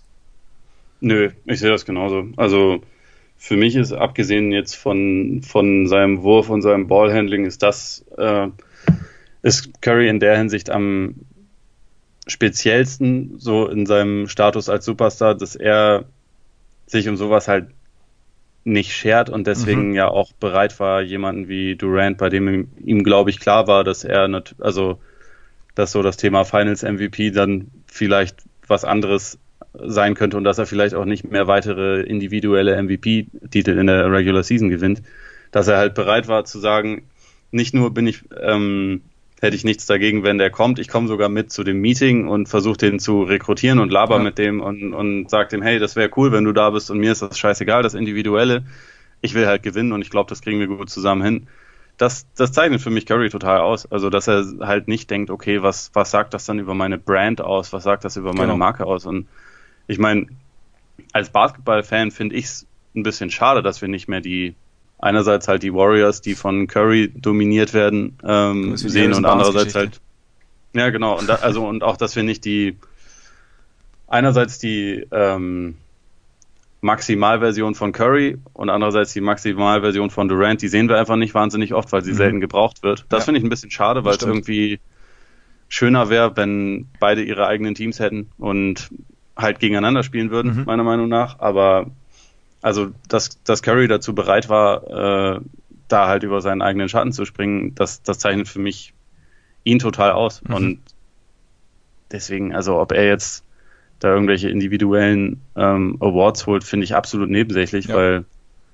der Typ ist jetzt dreimaliger Champion, zweimaliger MVP, so, ich, ich finde, das reicht eigentlich an Hardware. Also es ist mir völlig egal, ob er da jetzt irgendwie Finals MVP wird. Er, er hat, er ist jetzt schon Top-Favorit darauf, nächste Saison seinen vierten Titel zu gewinnen. Also was ja. da über individuelle Auszeichnungen? Ich meine. Nee, finde ich auch. Zumal, Zumal es ja auch nicht so ist, als hätte er schlechte Finals gespielt. Ja, das, das, ist ein Punkt, genau. Und ich finde es auch keine Schande, nicht Finals MVP zu werden, wenn, ähm, wenn man mit äh, Durant und LeBron auf dem Court steht. Also weißt, das ist jetzt. Ist und jetzt, Clay. Hä? Und Clay. Der, Clay und Javel. Und, und Javel, vor allem Javel. Ähm, ich habe, was ich immer ein bisschen schade finde, also man versucht, das ist ja dann doch immer so ein, ja, irgendwie so eine Art und Weise, wie man dann dem versucht, eine Leistung zu schmälern und warum, warum wir uns bei diesen, bei diesen wirklich besten, bei diesen Spielern, die man, bei denen man eigentlich genießen sollte, dass wir ihn zuschauen, weil wir uns immer überlegen, warum der jetzt doch gar nicht so gut ist, wie wir denken. Und zwar abseits berechtigter Kritik, sondern immer so dieses, ja, da siehst du, da hat er wieder irgendwie, da hat er den Wurf, da ist er der Joker, da, keine Ahnung. Und ich meine, Curry, ich habe mal mir die, dann in dem Zusammenhang nochmal ganz kurz seine Stats in den in Spielen 7, Spiel 7s angeschaut. In siebten Spielen? Wie wär's oh. damit? Ah, Herr, Herr, Sportjournalist, sehr gut. Vielen Dank. In siebten Spielen. Ähm, ja, und er hat jetzt gegen die Rockets zum Beispiel, hat er 27 Punkte, 10 Assists, 9 Rebounds, 4 Steals bei 45%, 45,5% aus dem Feld und 46,7% Dreiern. Finde ich okay. Es wäre das beste Spiel, was viele Leute in ihrer Karriere haben. Ja. Und sonst vorher in den drei Spiel, siebten Spielen Vorher hat er 28-7, 5 Rebounds, 6,3 Assists, 43% aus dem Feld und 42,3% Dreier, jeweils auch 100% Freiwürfe getroffen. Also es ist jetzt nicht so, dass er komplett den Schwanz einzieht, wenn es drauf ankommt. Mega der Joker. Mega der Joker. Also Curry braucht keinen Finals MVP, sind wir uns da einig? Ja, absolut. Auch so ein super Typ. Er ist ganz gut, ja. Ja. LeBron ist auch ganz gut, ne?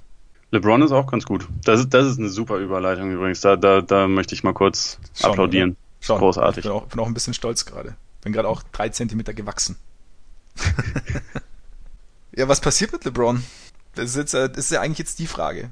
Es war schon die letzten, auch der, während der letzten zwei Spiele der Finals die Frage und jetzt? Ja, äh, ne? Schwer. also ich kann mir, also ich konnte es mir vorher schon nur relativ schwer vorstellen und angesichts dieser Finals kann ich es mir noch schwerer vorstellen, dass er in Cleveland bleibt.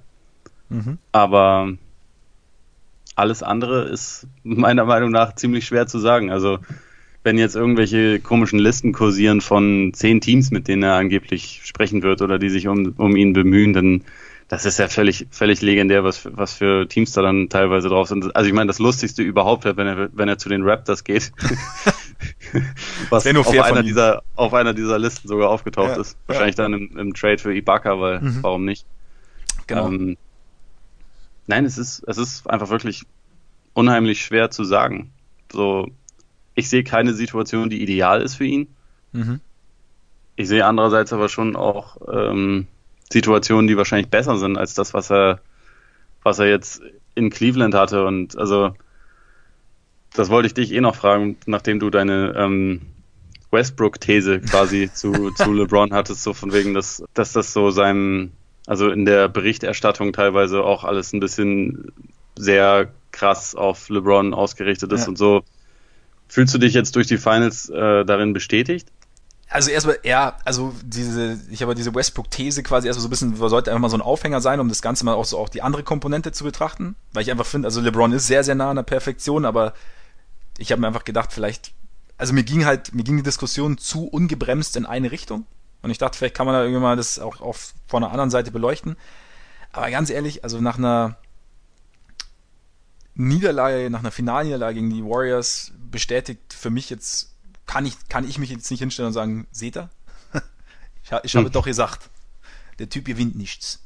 Ja, äh, das, nee, das geht nicht. Also ich sehe mich da jetzt auch nicht bestätigt. Es war einfach nur irgendwie, ich hatte, ich hatte selber den Eindruck gewonnen, dass man da vielleicht, ja, irgendwie, dass das Kollektiv vielleicht besser funktionieren könnte. Weiß ich natürlich auch nicht, weil ich bin jetzt nicht so nah dabei und vielleicht auch, dass diese, ähm, ähm, der fehlende, die fehlende Konstanz, über die du auch gesprochen hast, der einzelnen Rollenspieler, dass man die vielleicht in einem besseren, in einem laufenderen, in einem laufenden System, das weniger zentriert ist, zwar immer noch sehr zentriert auf LeBron, aber, aber etwas weniger, dass das, dass das vielleicht irgendwie besser, besser fördern könnte.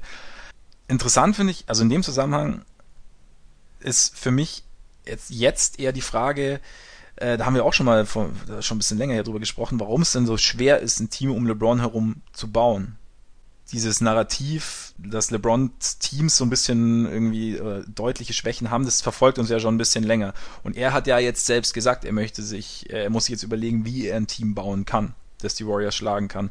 Und irgendwie, wie gesagt, ich meine, er ist so, er ist so ein genialer Basketballer, auch vom, vom IQ her. Ja, er, er müsste ja das perfekte Puzzlestück sein und trotzdem gelingt es nicht. Also das, und da, da, da frage ich mich, warum. Also hast, hast du da irgendwie einen Ansatz? Ich glaube, dass es eine, bestimmte Art von Spieler braucht, die optimal mit ihm koexistieren kann. Mhm. Und also ich meine, da, da wäre zum Beispiel jemand wie Paul George, könnte ich mir wunderbar eine Rolle vorstellen, ja. weil der nicht äh, permanent den Ball in der Hand haben muss, weil der ein guter Spot-Up-Shooter ist, ähm, ein sehr guter Verteidiger, wenn er will, der ja. auf dem Flügel da dann durchaus auch entscheidende Aufgaben übernehmen könnte. Also wenn wir da jetzt beispielsweise dann auf eine Serie aus Zufall, ganz rein hypothetisch gegen die Warriors, äh, wenn wir davon mal ausgehen würden, ja. der da dann zum Beispiel ziemlich viele Minuten wahrscheinlich gegen Durant spielen könnte, weil er halt auch deutlich jünger ist als LeBron, mhm. ähm, der in, in, der Hinsicht da gut hinpassen würde. Aber ich glaube, Spieler, die ähm, mehr Kontrolle über den Ball selber haben wollen, da, da kommst du halt automatisch so ein bisschen, also das, das heißt auch nicht, dass es das nicht funktionieren kann, es hat ja teilweise auch schon überragend funktioniert, ja, ja. nur ähm, da kommst du automatisch, glaube ich, ein bisschen in diese ähm, Routine rein. Du bist dran, ich bin dran. Ähm, ja. So, ich meine, das hatten wir, das gab es mit Wade öfter mal. Wade hat dann aber auch irgendwann mit der Zeit sein ähm, Passspiel und sein Spiel abseits des Balles auf einen Level gehoben, wo er einfach auch wirklich überragend so als Komplementärspieler funktioniert mhm. hat und nicht, dass es nicht hieß, ich bin Go-To-Guy, du bist Go-To-Guy ähm, und dass ich das so hin und her gependelt habe. Kyrie ist zum Beispiel jemand, der halt diesen ähm, Wurf ja hat, aber der halt nicht permanent abseits des Balles die ganze Zeit unterwegs war und ja. äh, irgendwie Löcher gerissen hat. Und LeBron wiederum, wenn der nicht den Ball in der Hand hat, dann bewegt er sich extrem wenig auf dem Feld. Wie also, Westbrook. Wie West, genau wie Westbrook. Genau. Nein, und natürlich nicht. Ich traue ihm, also da traue ich ihm im Gegensatz zu Westbrook aber übrigens eine Umstellung zu. Ja. Also wenn er jetzt für sich zum Beispiel sagen würde, ich will zu Philly gehen und da bin ich einerseits Mentor von Ben Simmons und andererseits stelle ich mein Spiel so weit um, dass ich A, mich ein bisschen mehr auf die Defense konzentriere und mich B, auch ein bisschen mehr auf die, also ein bisschen mehr Offball mich bewege mhm. Und halt vielleicht nicht immer den Ball in der Hand hat, sondern ähm, ja auch viel einfach so ein bisschen als äh, teilweise als Decoy eingesetzt wird. Ich meine, sein Wurf ist mittlerweile so gut, dass er ja auch durchaus Spot-Up-Würfe nehmen kann und auch wenn er bisweilen wirkt wie, also als wäre er unzerstörbar und so wie ein Marathonmann, der jetzt in den Playoffs diverse Spiele komplett durchgespielt hat oder so. Ähm, auch für ihn wäre es ja gerade, gerade wenn man sich jetzt solche Spiele anguckt, es wäre ja für ihn wunderbar, wenn er sich auch ein bisschen die Energie ein bisschen mehr aufsparen könnte. Ja, definitiv. Und bisher findet er Wege dafür, indem er sich, äh, wenn er kann, extrem langsam bewegt oder auch einfach nur stehen bleibt. Ähm, aber wenn das, also vielleicht erkennt er für sich und also ich würde es eigentlich hoffen, weil ich glaube, dass wenn, wenn er alles alleine macht und keinen vernünftigen, keine vernünftigen Co-Stars, also richtig dynamische Co-Stars an der Seite hat, dann wird nicht mehr drin sein als eine Finals-Teilnahme, wo man dann deutlich verliert. Also ja. gesetzt den Fall, also falls, falls überhaupt, das wäre das Maximum. Wenn er halt wirklich ähm, und davon gehe ich aus, den Titel nochmal gewinnen will, dann muss er sich, glaube ich, auch ein bisschen umstellen. Und also wenn das beispielsweise dann hieße, er geht nach Houston, wo man halt schon zwei sehr balldominante Spieler hat, dann muss er vielleicht einen anderen Teil oder andere Teile seines äh, Spiels etwas stärker einsetzen mhm. als die des ähm, als des, äh, von dem Spieler, der alles auf sich zieht und alles äh, alles selbst steuert traue ich ihm auch absolut, ich traue ihm, glaube ich, basketballerisch alles zu. Also einfach, weil da die Kombination aus Talent und, und, und Wissen zum Spiel da einfach zu, zu gut ist, dass das nicht geht. Also von daher denke ich, da, da könnte er es schon machen. Aber hast du, du, du hast ja sicherlich auch von der Celtics-Geschichte gehört? Ja. Die äh, also The Ringer in die Welt gesetzt hat. Also was heißt in die Welt gesetzt? War eigentlich, es ist ja eher nur kurz zu einer, also eine Spekulation. Also so LeBron könnte zu den Celtics irgendwie Wege aufgezeigt, wie es gehen könnte, wenn sie bereit wären, Gordon Hayward zu traden, also per Sign and Trade. Wäre es sogar relativ, also müsste quasi, ich glaube, Grundding ist, müsste so sein wie bei Chris Paul letztes Jahr, dass er quasi in seinen, dass er die Option zieht und sich dann traden lässt.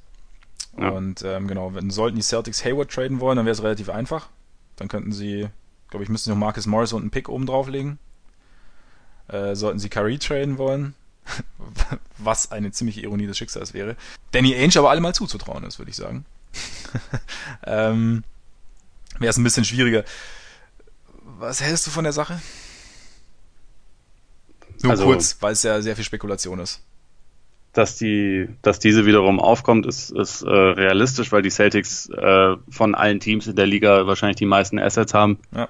Und deswegen auch am ehesten Wege dafür kreieren könnten. Also die Szenarien sind ja nicht komplett unrealistisch. Was ja. allerdings unrealistisch ist, meiner Meinung nach, dass LeBron sagt, ich will nach Boston. Das halte ich für ausgeschlossen. Und deswegen, deswegen befasse ich mich mit dem Thema ehrlich gesagt auch nicht groß. Also, dass er auf irgendwelchen spekulativen Listen auftaucht, klar, wie gesagt, finde ich verständlich, ja. aber ich glaube nicht, dass da irgendwas dran ist. Ich kann es mir auch nur schwer vorstellen. Also ich glaube, ich sehe auch diese, diese, ihm schlägt ja nicht wahnsinnig viel Liebe entgegen, wenn er nach Boston kommt. Also ich könnte mir schon vorstellen, dass sich das ändert, aber ich weiß nicht, also ob er da nicht auch sagt, so Leute, die Rivalität. Da schätze ich ihn aber so ein, dass er das durchaus anerkennt. Also dass das halt. Dass eine, er das als Aner ja. Also vor allem auch, dass er halt sieht, okay, hier sind die Leute einigermaßen leidenschaftlich, was ihr Team angeht. Also. Kann natürlich auch sein, ja. Aber wie gesagt, halte ich, halte ich für ausgeschlossen. Ich eigentlich auch, zumal ich auch irgendwie vielleicht aus Celtics Sicht, das ist jetzt vielleicht aber auch nur meine Meinung, ähm, so, sie haben so viel getan die letzten Jahre, um LeBron endlich zu schlagen. Also so, sich so gut aufgestellt und ihn jetzt zu holen, wäre dann irgendwie zu einfach. Vielleicht wollen sie auch einfach diesen, diesen Erfolg haben, ihn dann wirklich zu schlagen. Weiß nicht, ob das ähm, in der Welt des Sports äh, ein Gedankengang ist und ob das sinnvoll ist, aber vielleicht ist es ein Punkt. Ich sehe es jetzt auch nicht irgendwie. Ist eher, ein, eher, eher so die, die spekulative Ecke. Aber hast du, wo, wo, wo siehst du ihn oder hast du eine Idee, wo er hingehen könnte? Also ich meine, er weiß es wahrscheinlich gerade selber nicht, aber was, wenn, wenn du jetzt LeBron wärst? Mich würden dann äh, wahrscheinlich interessieren Houston, LA, also Lakers, mhm. Philly und ja, eigentlich war es das fast schon. Also vielleicht, also wenn, wenn bei den Knicks Porzingis nicht verletzt wäre, dann würde ich das nicht, nicht komplett ausschließen, einfach weil es auch nochmal ein großer Markt ist und also LeBron ist jetzt schon längst ein Unsterblicher, aber wenn er aus diesen traurigen Nix irgendwas rausholen würde, dann wäre er halt gleich nochmal, ja. also das ist wahrscheinlich, das wäre wahrscheinlich einer der wenigen Moves, die, der ihn auch in der Wahrnehmung von vielen anderen Leuten nochmal so zum, zum Goat machen würde, was natürlich das Allerwichtigste überhaupt ist, auf der ganzen ja, Welt ist. Gibt nichts Wichtigeres. Ähm, da, aber das ist irgendwie so ein bisschen wie wenn ähm, Lionel Messi als nächstes zum HSV wechseln würde, um zu sagen, okay. Sehr schöner Vergleich. Wir, wir, wir, holen hier wieder alles raus. Ja. Das ist der treffendste Vergleich, der mir dazu einfällt. Ja. Nee, ähm, ich ich finde es ganz schwer. Vielleicht hat, vielleicht hat ja irgendwie San Antonio noch Outsider-Chancen. Vielleicht hat irgendein Team den äh, Trade für Kawhi Leonard. Dann ist dann auf einmal total attraktiv für ihn, so dass ja. er dann hingeht. Aber es ist einfach alles extrem spekulativ. Natürlich, also als, äh, ähm, zu, zum jetzigen Zeitpunkt definitiv. Also ich fand den Punkt ganz interessant, den du zu Philly angesprochen hast, dass er sich vielleicht umstellt, weil ja momentan schon so ein bisschen das, die Idee ist, dass er einfach zu Simmons und auch im Beat nicht so perfekt passt. Aber so diese, dass er die Mentorenrolle für Simmons einnimmt und, und, und sich dann da selber irgendwie dann auch so ein bisschen zurücknehmen kann, finde ich vom Gedankengang eigentlich ganz interessant. Ich kann mir doch vorstellen, auch in, im Zusammenhang mit äh, Team Bauen, dass da die Lakers für ihn interessant sind. Und auch im Zusammenhang mit Paul George, einfach der ja, haben wir auch schon im Zusammenhang mit, mit, mit Westbrook schon ein paar Mal gesagt, dass der einfach extrem gut als zweite Op äh, Option funktioniert. Dass da die Lakers irgendwie eine, eine, gute Option werden. Mal sehen. Wobei ich dazu sagen muss, bei Paul George bin ich mir mittlerweile nicht mehr sicher, ob wir den, ob der äh, in der Theorie einfach besser ist als in der Praxis. Ähm, Was? Ob wir den vielleicht doch ein kleines bisschen überschätzen? Überschätzen, ja. Wieso meinst du? Weil, also ich meine, das ist jetzt nicht äh, auf die Zeit vor seiner Verletzung, da hätte ich, glaube ich, jedes Lob für ihn unterschrieben. Mhm. Aber seitdem, ich finde, er ist defensiv kann er richtig gut sein, ist es aber nicht unbedingt immer. Offensiv ist es halt sehr davon abhängig, dass der Wurf fällt. Und ich meine, also er ist ja ein sehr guter Schütze, aber wenn mhm. der Wurf halt nicht fällt, dann hat, ist er jetzt nicht der Spieler, der irgendwie alle ähm, alle Konter dafür parat hat und der trotzdem das Spiel noch die ganze Zeit beeinflussen kann. Und also auch wenn ich jetzt diese so nicht-Klatsch-Themen immer etwas äh, gerne etwas vereinfacht dargestellt hat, aber es ist schon so, dass er noch nie am Ende eines Spiels irgendeinen entscheidenden Wurf getroffen hat. Und er ist jetzt nicht unbedingt der Spieler, auf den ich mich zwingend verlassen wollen würde, wenn es sein muss. Ich meine, müsste, müsste dann auch nicht der Fall sein, wenn er LeBron nee, im Team hat, weil er das dann ja, ja schmeißen kann. Ja. Aber ja, ich weiß nicht. Also vielleicht, vielleicht ist das auch ein Hirngespinst und, und Paul George ist in Wirklichkeit mega geil. Ich weiß nicht. Ich, irgendwie bin ich nicht, bei ihm nicht, nicht mehr so 100% davon überzeugt, wie viel ich von ihm halte. Aber nicht, dass du jetzt in die Oladipo-Falle getappst, ne? Nee, nee. Nein, also nach einem Paul Jahr. George hat ja auch statistisch eine echt gute Saison gespielt ja. und so. Das, das, also da kann man, finde ich, auch nicht behaupten, dass ihn jetzt irgendwie Westbrook voll in den Schatten gestellt hätte oder so. Ich finde, es gab schon auch diverse Spiele und teilweise auch Stretches, wo man das Gefühl hatte, dass George eigentlich wahrscheinlich der beste Spieler ist, den, mhm. den OKC hat. Aber er ist halt streaky irgendwie. Wie gesagt, man, er, er, hat so, er hat so die Tools und er hat alle Anlagen und eigentlich auch so ein bisschen den Ruf, dass er halt einer der ähm, ja, zumindest zehn besten Spieler der Liga sein sollte. Und das sehe ich irgendwie dann in der Realität doch eher selten. Mhm. Also, dass man, also so als verlässlicher Top Ten Spieler sehe ich ihn jetzt nicht. Okay. Ja, vielleicht, vielleicht könnte er an der Seite von LeBron aber einer werden. Wer und weiß. wenn dann noch Brandon Ingram für äh, Kawhi Leonard getradet wird, dann wissen wir Bescheid. Das wäre halt, das, äh, jetzt mal, das wäre eine ziemlich bittere Flügelgeschichte für jeden Gegner. Allerdings. und dann noch Lonzo und Liangelo und LaMelo Ball. Ja, alle in einem Team. Genau, und das reicht dann auch schon. Ja, auf, auf Center spielt Kim Kardashian und das heißt perfekt. genau.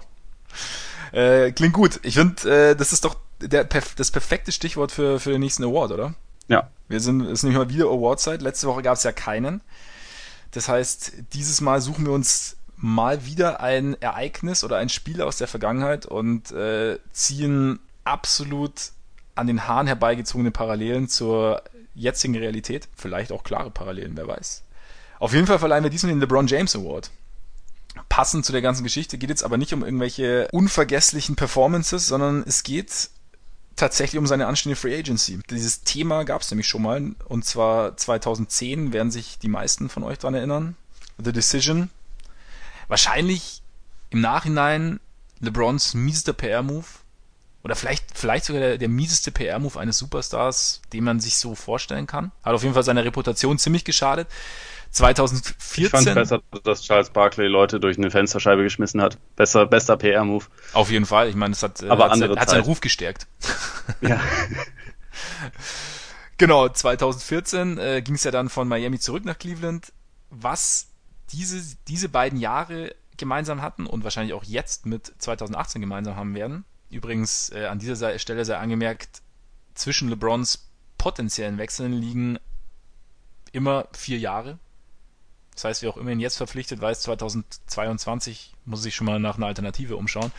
ähm, aber es ist, LeBron lähmt im Grunde alles, beziehungsweise alles äh, schaut ab jetzt oder eigentlich schon seit kurzem auf LeBron.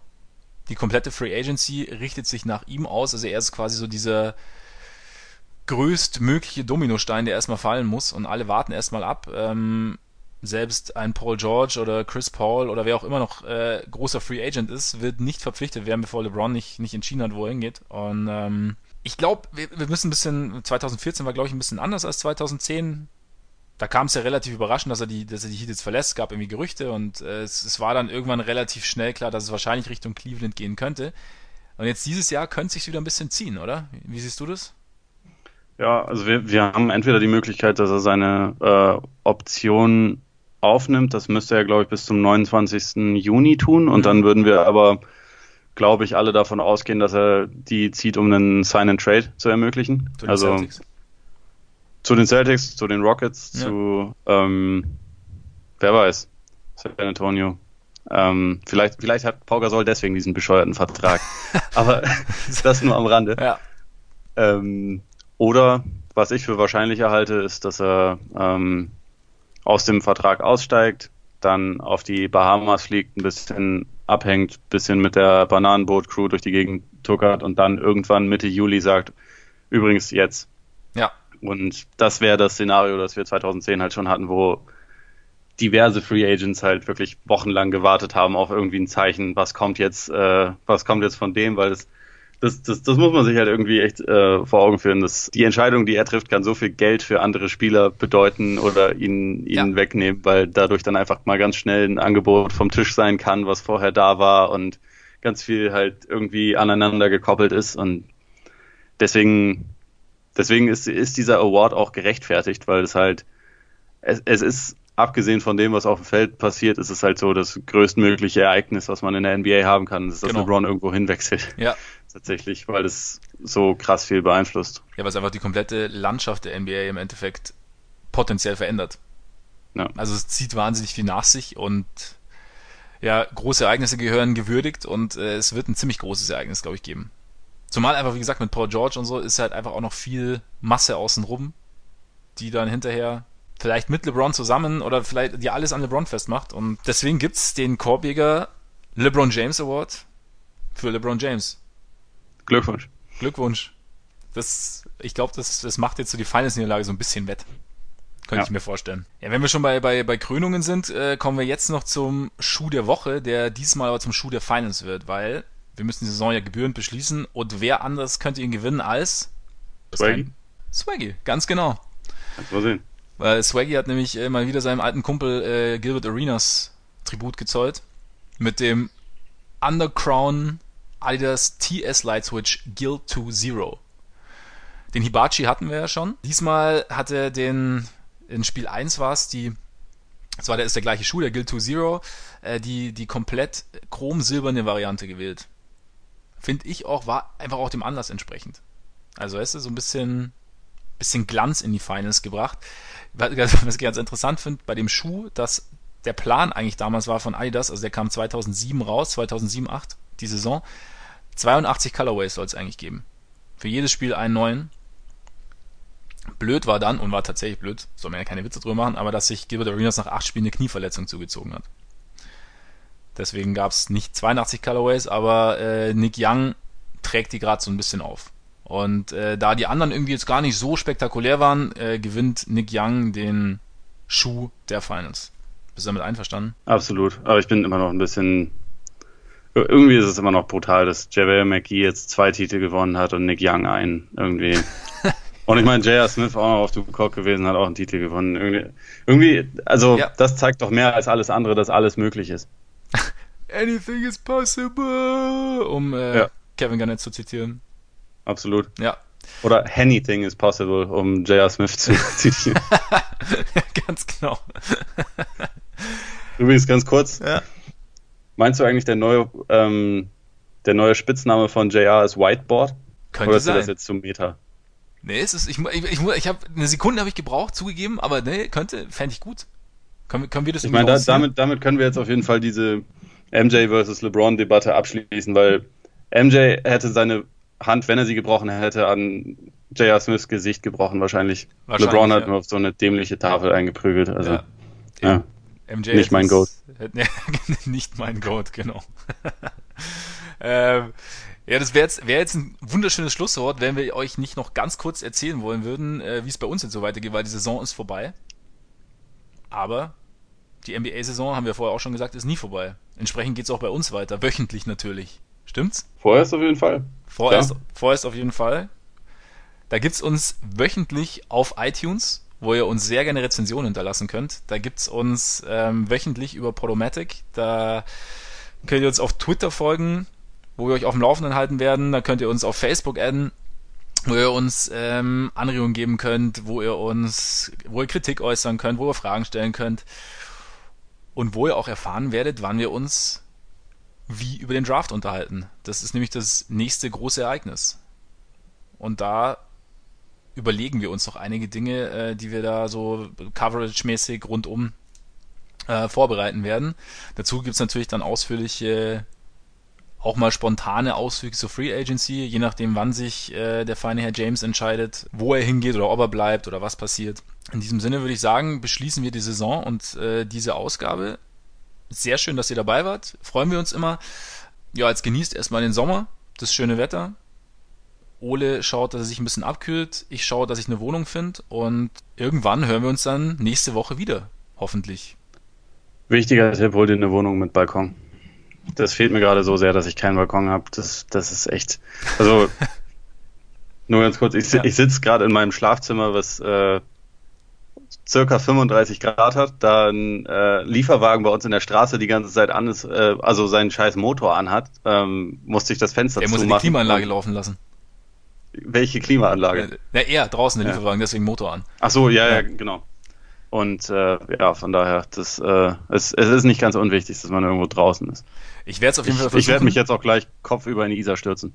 Das klingt nach einem guten Plan. Also äh, ich werde es versuchen, aber du, du hast ja, du, du kennst ja Berichte über den London, Londoner Wohnungsmarkt. Das heißt, mal sehen, ob ein Balkon. Aber es gibt manche Wohnungen mit Garten, habe ich schon gesehen. Wäre auch okay. Das wäre auch okay, ja. Unsere, unser jetziges Domizil hat übrigens einen Garten, den ich jetzt demnächst aufsuchen werde. In diesem Sinne, genießt euren Tag, euren Abend, euren Morgen und hoffentlich bis nächste Woche. Reingehauen. Reingehauen.